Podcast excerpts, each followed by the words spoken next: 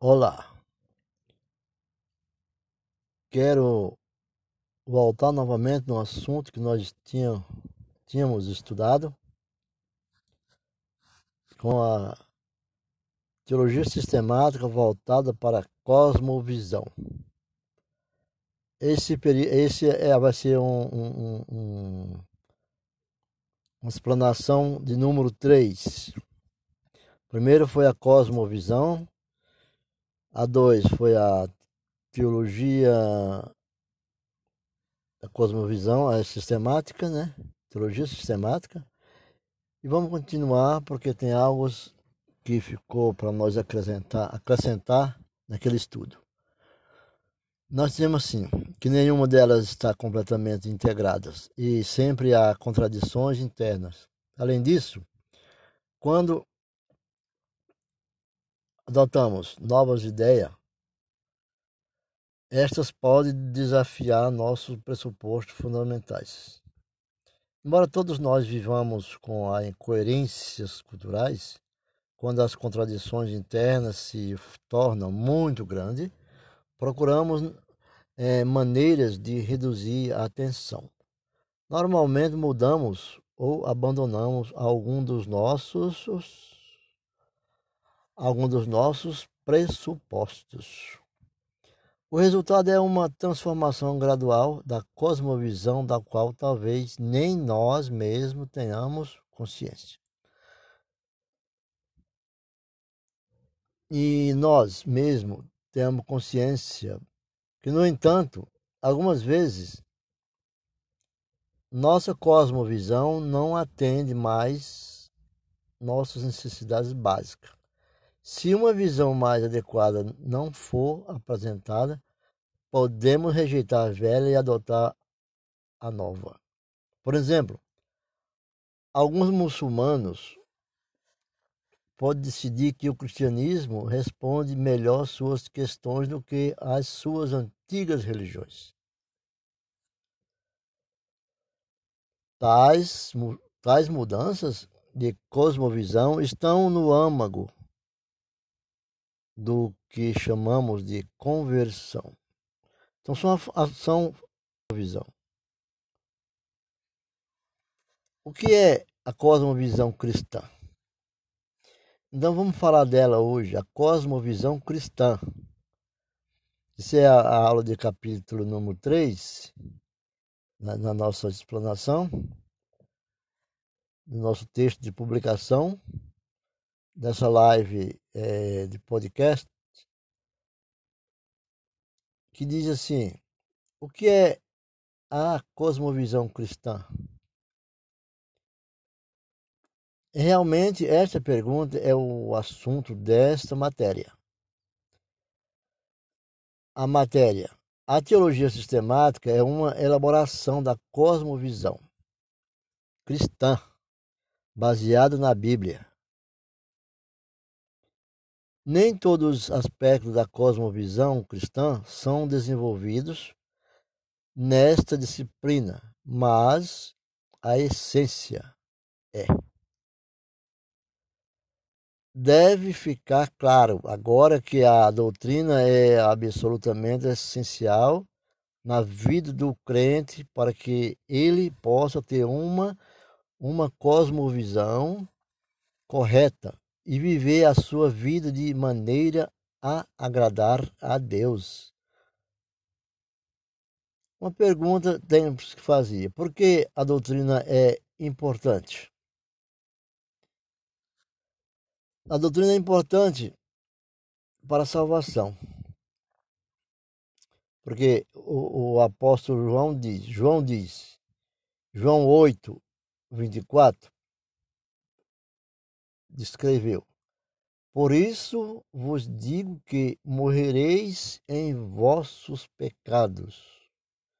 Porque, se não crerdes que eu sou, morrereis em vossos pecados. Então, portanto, pró o próprio Jesus disse que salvação depende em ter a doutrina correta em ter a doutrina correta. A contradição da igreja evangélica hoje é o pressuposto de que o crente leigo não está interessado em teologia. É bom, é bem comum entre os pastores. Os pastores dizem que é preciso pregar sermões práticos e pertinentes, como se a teologia da palavra de Deus não fosse prática ou pertinente. Em vez de sermões de teoria, né? em vez de sermões de teoria, ele exige que seja uma prática é, pertinente. É, mas toda prática é a prática de alguma teoria. Toda prática é a prática de alguma teoria. E se você ignorando, ou for ignorante da teoria, com certeza a sua prática vai ser errada.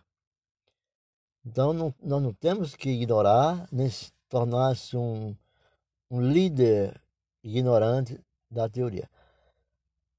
O entendimento de Karl Baer diz: não existe ser humano que, de forma consciente, inconsciente ou subconsciente, não tenha seu Deus ou os seus deuses como sendo objeto de sua ambição ou de sua confiança, mais sublime como sendo base de seu comportamento mais profundo em decorrência destes fatos. Qualquer ser humano é teólogo. Interessante, né? Então, qualquer ser humano é teólogo. Porque tudo, nós, quando conversamos sobre a doutrina de Deus ou sobre a fé, isso é teologia. Mas tem a correta e a não correta. Não há nem religião, nem filosofia, nem cosmovisão que, que seja profunda ou superficial não se relacione com alguma divindade, interpretada ou circunscrita desta ou daquela forma, e que, portanto, não tenha aspecto de teologia. Todas têm o aspecto da teologia. A teologia é a razão de tudo. A heresia da cabeça contra o coração. A heresia da cabeça contra o coração.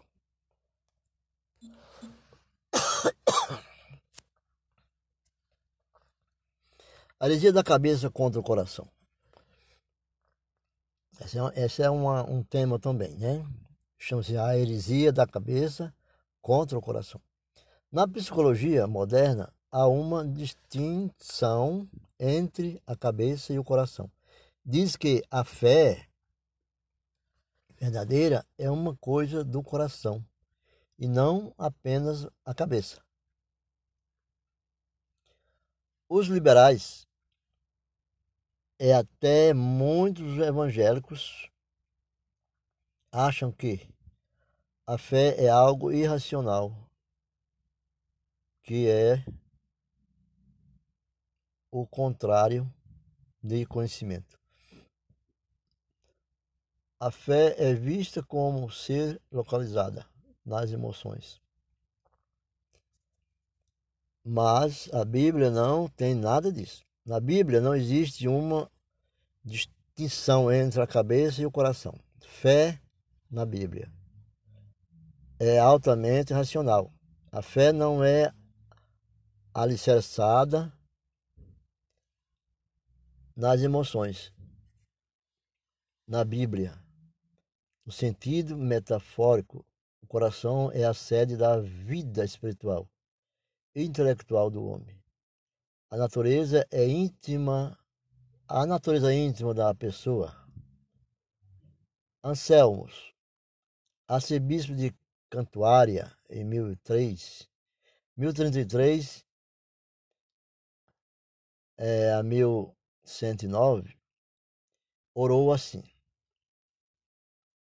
O arcebispo de Cantuária, chamado Bispo Anselmo, orou assim. Eu falo assim sobre, nós estamos falando da cosmovisão, porque é, é uma religião que vinha naquele era primitivo, né? Voltando ao tempo primitivo, ele, ele orou assim, Senhor, agradeço-te por me teres criado segundo a tua imagem. Porque a Bíblia diz assim: criar imagem e semelhança. Deus criou lá em Gênesis, né? Para que te conheça e ame. Mas essa imagem se acha de tal modo corrompida por pecados que não consegue cumprir a tarefa para a qual foi criada. Né? A não ser que tu a removes e recries através da fé em teu Filho, crucificado, Jesus Cristo. Desejo apenas entender uma pequena parcela da tua verdade que meu coração crê e ama. Então, nessa cosmovisão, nessa parte sistemática evangélica, quando o, o, o monge, o sacerdote, o Lutero, Martim Lutero, escreveu e disse que não precisava que Deus desse a ele o conhecimento de interpretar as línguas estranhas, nem falar línguas estranhas mas que desse apenas uma coisa, que ele entendesse o que estava escrito nas Escrituras. Nós interpretamos assim, apenas entender aquilo que está escrito nas Escrituras, no Velho e no Novo Testamento. Pois não, procuro compreender para.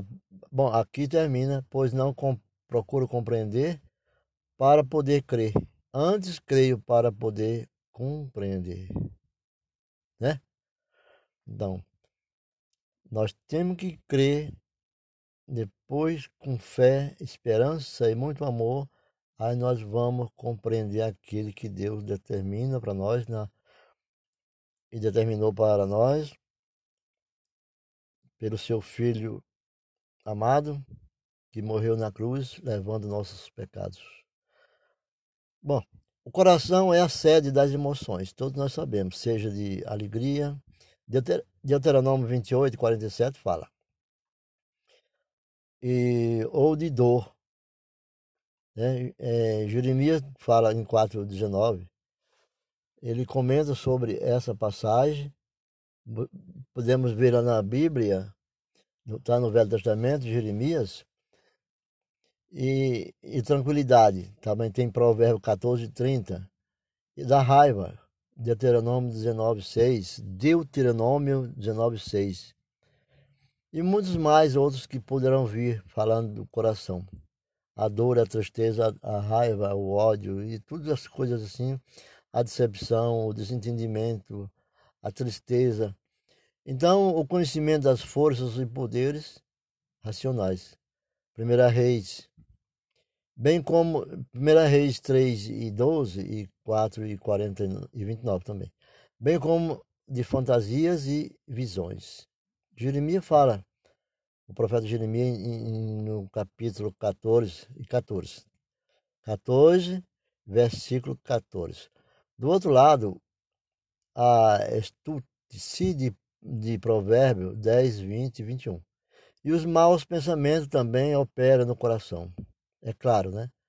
A vontade tem sua origem no coração, como também a intenção, a intenção bem ponderada e a decisão está pronta a ser colocada em vigor. Nós vemos lá isso escrito em Êxodo 36, 2, que significa a pessoa em sua totalidade. Salmo 22, 26 e 27. A sede da reverência e da adoração. Nós vamos encontrar isso em 1 Samuel 12, 24. Jeremias 32, 40. O coração dos fiéis se inclina em fidelidade à lei de Deus. Isaías 51, 7. E o dos ímpios é endurecido e está longe de Deus. Isaías 29, 13. É no coração que se realiza a conversão a Deus. Isso está citado no, no, no Salmo 51, 10. também em 17, e o coração representa o ego do homem. Nós temos o ego e o superego. E Pedro fala também sobre o ego, Pedro 3, 4. O pecado marca, domina e estraga. O pecado é tudo isso. Somente os aspectos físicos do homem natural não somente seu pensar, desejar, sentir, mas também a fonte dos mesmos, a parte mais íntima da existência humana, seu coração. Se, porém, o coração ficou escravizado pelo pecado, a totalidade está em escravidão. Os pensamentos maus vêm do coração. Marcos 7, 21. Mateus 15, 19. Desejos vergonhosos habitam no mesmo que estão falando aqui, que é no o coração. Em Romano 1 e 24. O coração é desobediente e impertinente. Romano 2, 5. 2 Coríntios 3, 14 e 15. Duro e infiel, Hebreu 3, 12. É embotado e escurecido. Quer dizer, embotado ele é curvado, é, é, é, ele é com defeito, é defeituoso. Em Romano 1 e 21 e Efésios 4 e 18, os gentios não podem se desculpar, não podem se desculpar diante de Deus, porque levam no coração o conhecimento daquele que é justo e reto aos seus olhos. Romano 2, 25. Somente Deus pode revelar as coisas escondidas do coração do homem. 1 Coríntios 4, 5. Examiná-las. Romano 8, 27. E testá-la. 1 Timóteo, 1 Tessalonicenses 4, 2, 4. É porque é porque a corrupção brota do coração que Deus começa ali sua obra de renovação. Quando o Espírito faz sua moradia no coração, o homem já não é escravo do pecado, mas sim um filho e herdeiro de Deus.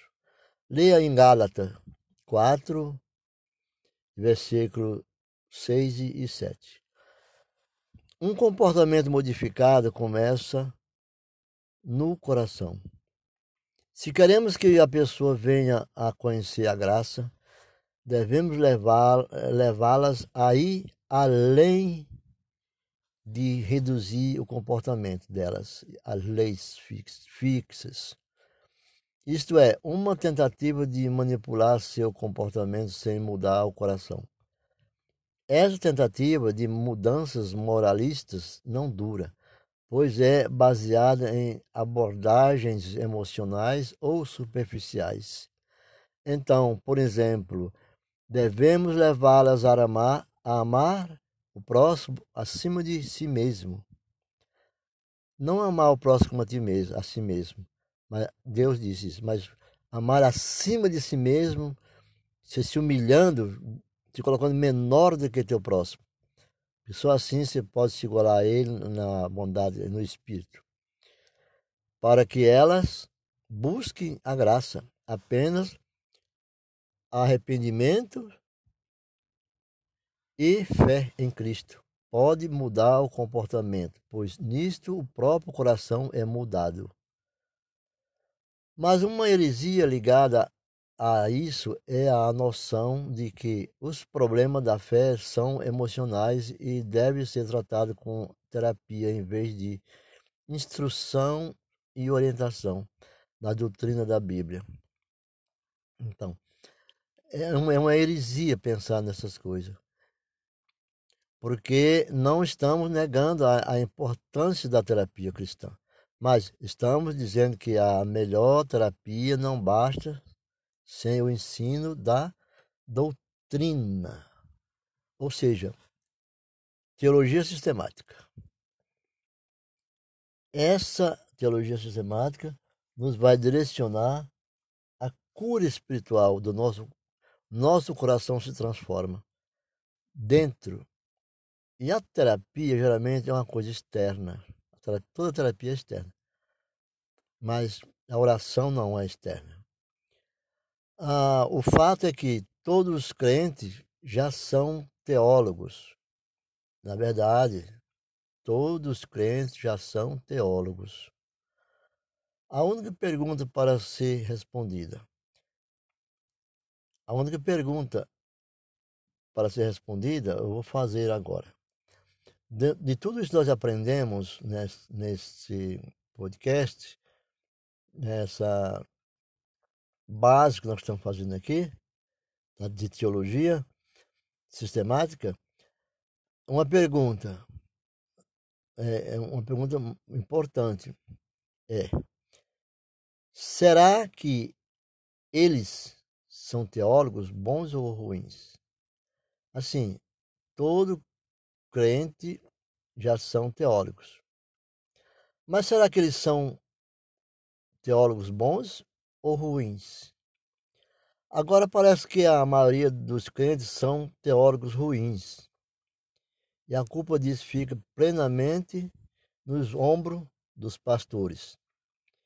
Geralmente coloca isso sendo culpa dos pastores que não disciplinam suas ovelhas, seus crentes, seus filhos, né, espiritual. E o que será que Deus pensa desta situação? O que será que Deus pensa dessa situação? Porque o pastor, pastor bom ou mal, não sei se tem, mas o pastor, todo, quando o crente erra, diz é culpa do seu pastor que não discipulou, não tem doutrina. Mas a tarefa do pastor é ensinar. Essa é a tarefa do pastor. Ensinar a cada vez mais, a cada, se puder individualmente, as suas ovelhas, aos seus membros. Dizer, isso quer dizer, ensinar a palavra de Deus, versículo por versículo, e também de uma forma sistemática. Segundo um grande teólogo que todo mundo conhece, é Russell Shedd. Russell Shedd. O Russell Shedd. A pregação expositiva, diz, ele diz, a pregação expositiva é importante para mim, porque é nesse tipo de mensagem que Deus me tem falado mais poderosamente. Quando escuto uma mensagem que mostra falta de respeito pelo texto, falta de respeito pelo, pelo texto, creio que estou ouvindo dizer que a Bíblia não tem importância. Então, o que vai substituir a Bíblia serão indubitavelmente, as ideias do pregador. Entendeu? É. O pregador começa com a pregação e termina por outros caminhos. Termina com a pregação do texto central da, da, da Bíblia da, e envereda atabalhoado por outros caminhos e no fim termina não sabendo nem onde começou. Então tem que ser sistemática, mas tem que ter um perfil que leve, que conduza a pessoa com oração e viver a vida em Cristo Jesus. A Bíblia, né, as ideias do, do pregador. Prega a palavra. Esse é o pregador. Foi esta a exortação de Paulo a Timóteo. Eu acho que devemos insistir nisso se cumpre a igreja se manter nos trilhos da fé histórica e bíblica. 1 Timóteo 3,9 O diácono deve estar guardando o mistério da fé. Ele não pode ter, o diácono não pode ter conhecimento superficial. Porque o diácono naquele tempo, nos tempos passados, hoje ninguém mais valoriza os diáconos. todo mundo tem um valor na igreja assim, mais elitizado, mas o diácono não, o diácono ninguém dá nem a, nem a oportunidade pra, para ele. Mas ele não pode ser um, um, uma pessoa, um membro, um crente superficial do seu, de sua fé. é, 2 Timóteo 2,15.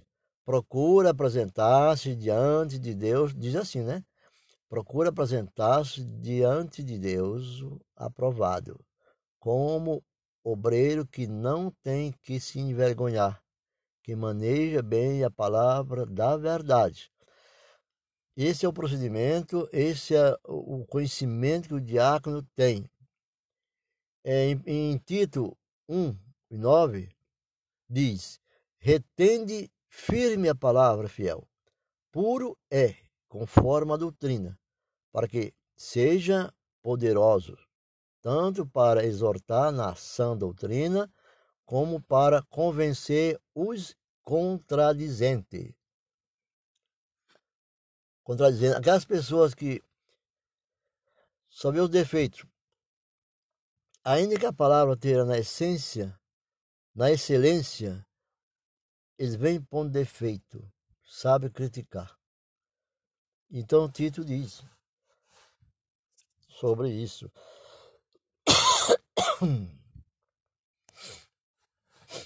Tu, porém, fala o que convém à sã doutrina. Tito 2:1.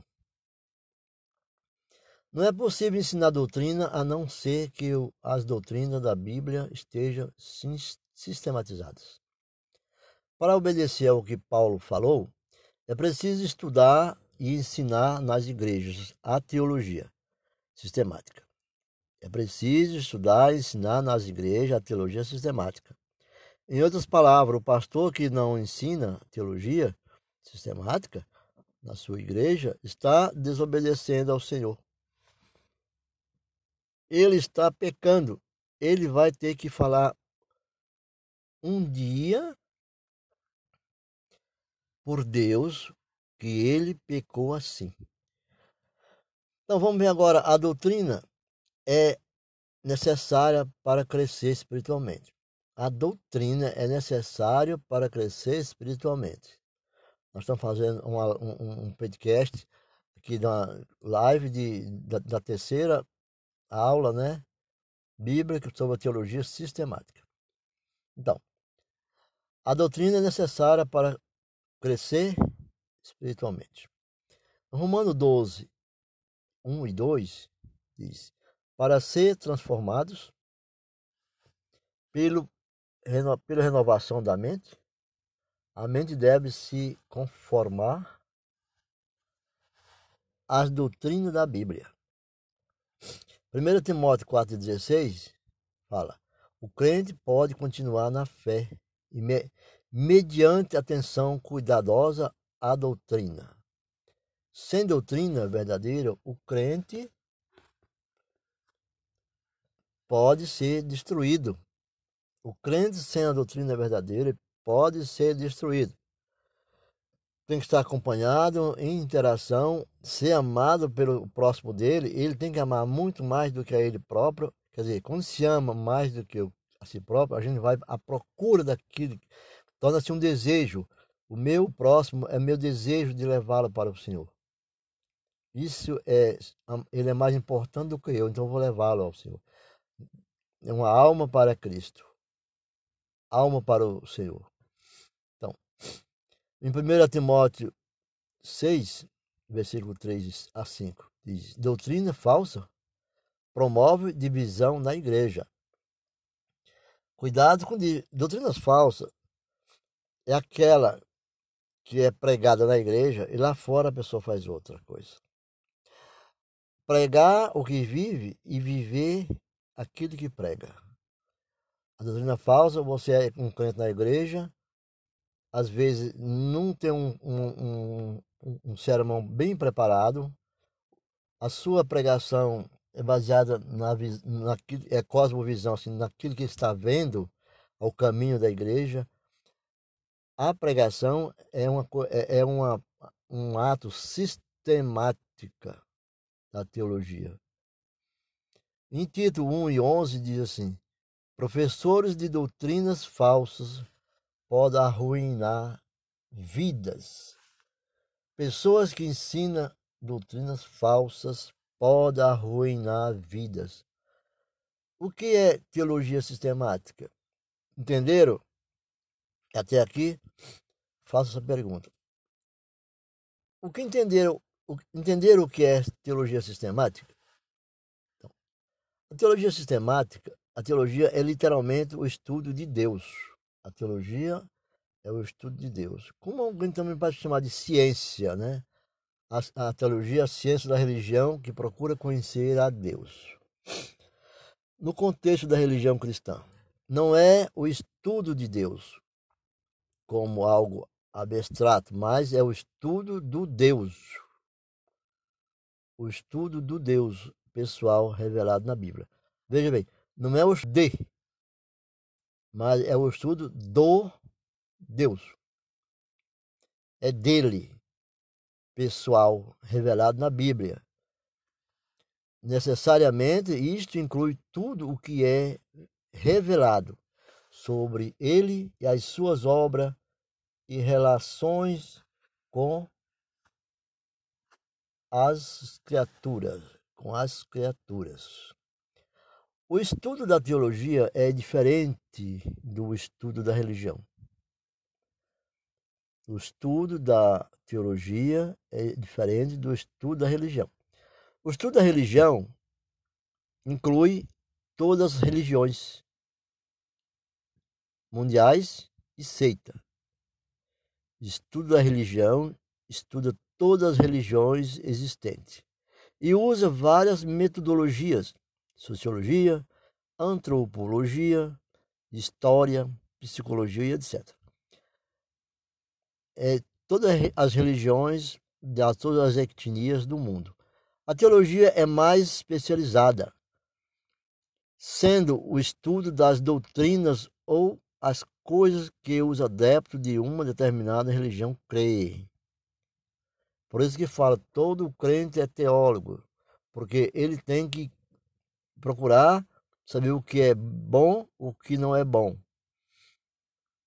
Existem vários tipos de teologia, cada com sua própria metodologia. Cada um com sua própria metodologia. A teologia sistemática depende das pesquisas e dos resultados das outras áreas, e sua metodologia requer a capacidade de aproveitá-los. Portanto, antes de definir a teologia sistemática, precisamos olhar as demais áreas da teologia.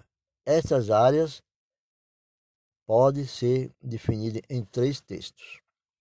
Vamos ficando por aqui, porque a pergunta: o que é teologia sistemática? O que é que entende? Na próxima, nós vamos falar da teologia, dos aspectos, as três definições então, as demais áreas da teologia, essas áreas podem ser definidas em três. É, são, vamos dar os contextos depois e vamos ficando por aqui. A próxima, nós falaremos desses três, né? Ao olhar das escrituras, ao olhar da teologia, ao coração voltado para Deus e a fé sonhando o sonho de Deus. E vamos ficando por aqui. Despeço de vocês desejando a paz. Grandemente Deus abençoe vocês, nos abençoe e com a agradecendo pela oportunidade de estar junto com vocês nesse podcast. Agradeço ao nosso Senhor Jesus Cristo, nosso Redentor e Salvador por todas a eternidade. Amém. Amém. Amém.